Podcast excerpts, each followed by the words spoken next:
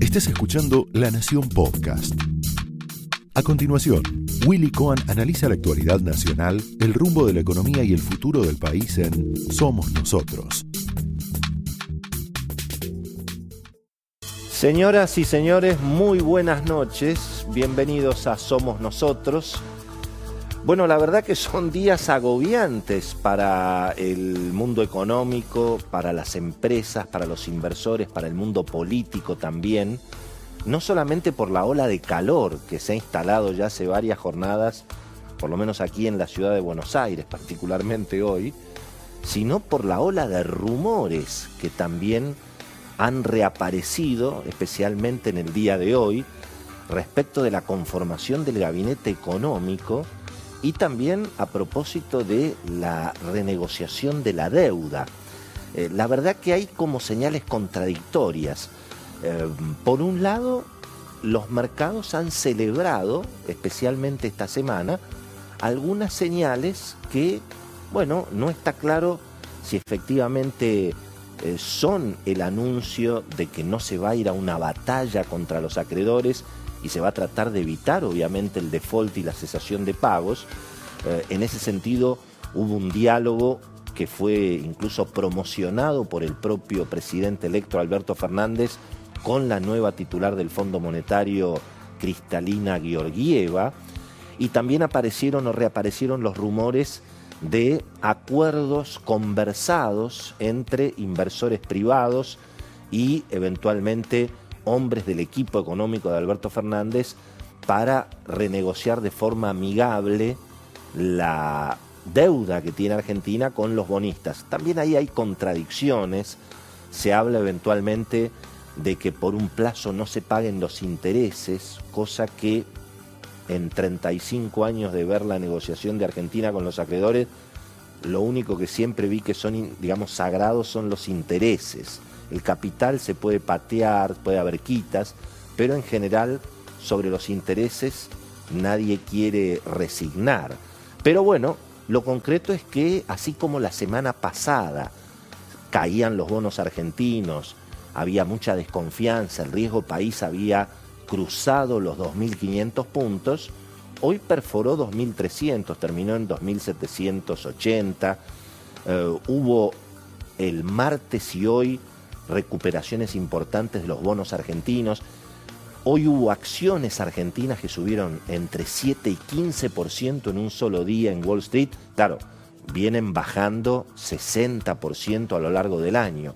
Pero apareció alguna luz, sobre todo por las declaraciones de Alberto Fernández el fin de semana, que dijo la negociación de la deuda viene mejor de lo que dicen los medios. ¿Mm? ¿Será cierto?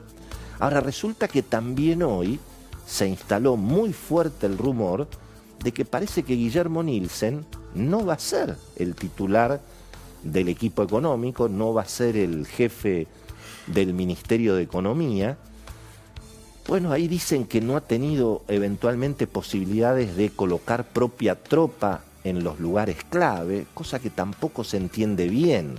Como mínimo, si alguien le ofrece un ministerio eh, muy técnico como es el Ministerio de Economía, le tiene que permitir poner a su equipo. Pero lo concreto es que reaparecía un poquito también esta discusión a propósito de, bueno, cuánta dominancia va a haber en el gabinete de Alberto Fernández o de lo que representa Cristina, sobre todo en la memoria de los sectores económicos, lo que hoy representa el Instituto Patria.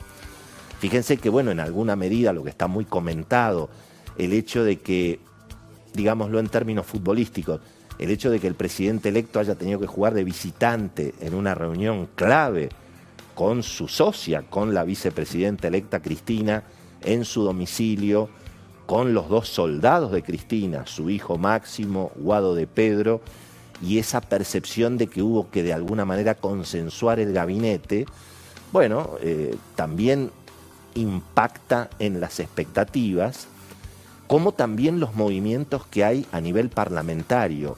Eh, hoy tenemos muy buena información para contarles en la mesa de anticipos con Beto Valdés, con Florencia Donovan, porque bueno, eh, aparentemente hay una decisión de Cristina de dominar fuertemente lo que es la fuerza parlamentaria, tanto el bloque oficialista en la Cámara de Diputados como el bloque de senadores, donde Cristina quiere tener la conducción unificada y ha habido movidas en ese sentido, ofrecerle a Agustín Rossi un lugar en el gabinete, aparentemente también a Juan Carlos Caserio, que, bueno, amagaba con armar un bloque propio en el Senado para eventualmente jugar con Cristina, pero no bajo la conducción de Cristina. Así que hay muchos detalles que de alguna manera, bueno, muestran que la dominancia de Cristina evidentemente puede llegar a estar más presente que lo que se había anunciado originalmente. Ahora bien, eh, respecto de la negociación de la deuda, bueno, vamos a ver si estas novedades, si el hecho de que parecería de que, Guillermo Nielsen, que era una persona de alguna manera aceptada en los mercados, eh, si finalmente él no va a ser el ministro, ¿quién va a ser? Bueno, hay una insistencia aparentemente de la propia Cristina para tratar de convencerlo a Roberto Labaña. Pero esta tarde Roberto Labaña le respondía a todos sus amigos que no estaba dispuesto a tomar esa responsabilidad. Así que bueno, ascienden ahora los economistas que han estado con Alberto Fernández en los últimos años, Cecilia Todesca, Matías Culfas.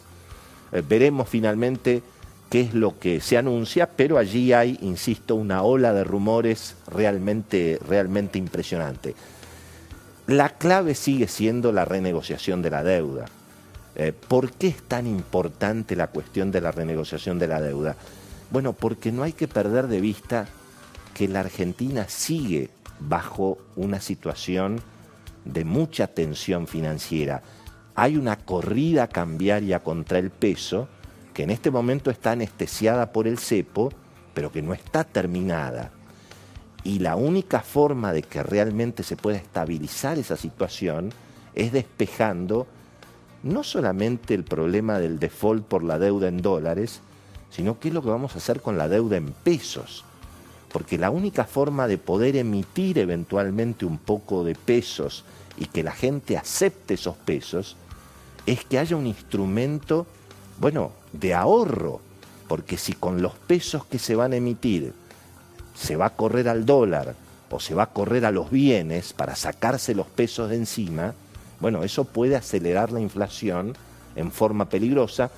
Eh, yo ya se los comenté, yo creo que la Argentina, aún a los golpes, aprende de las crisis financieras que hemos tenido para ser dulce en los últimos en las últimas décadas.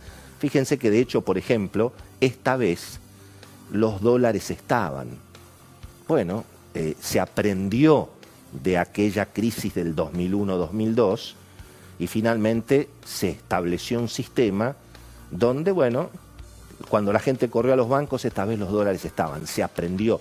Se aprendió también de las corridas que le costaron el gobierno a Raúl Alfonsín en los 80. No creo que se lance el nuevo gobierno a una emisión descontrolada de pesos. Pero bueno, para eso hay que renegociar la deuda en pesos que vence. Y eso me parece que es muy importante. Así que ahí hay algo que todavía no está del todo despejado. Insisto, esta fue una semana de mejores expectativas, pero vamos a tener mucha volatilidad. va a haber momentos en que creamos que la situación está arreglada, en otros momentos va a parecer que es el fin del mundo. Esto es probablemente lo que, lo que tengamos en las próximas semanas y poco se sabe del resto. Hoy va a estar con nosotros Omar Plaini, un dirigente sindical, bueno, muy identificado en su momento con Cristina, ahora con Alberto Fernández. Vamos a hablar con él sobre a ver si hay algún detalle de qué hacemos con la inflación. Porque bueno, está anunciado un pacto social. En principio, establecer una pauta de inflación para el año que viene, dicen 35, 40%, y tratar de alinear allí todas las variables.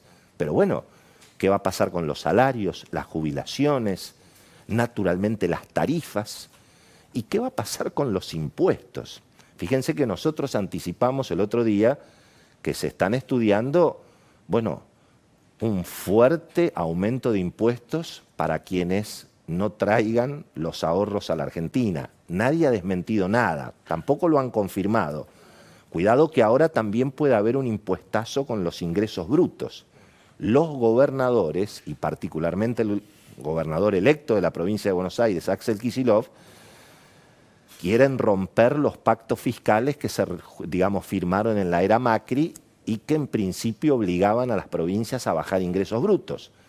Los gobernadores quieren reponer eso, no solo la provincia de Buenos Aires, con lo cual podemos tener un aumento generalizado de ingresos brutos que obviamente va a terminar impactando en el bolsillo de la gente, como lo que se aprobó hoy en el Congreso, la ley de góndolas, la ley de alquileres, a mí me parece que finalmente va a terminar encareciendo los productos y encareciendo los alquileres, como tantas veces ha pasado en la Argentina.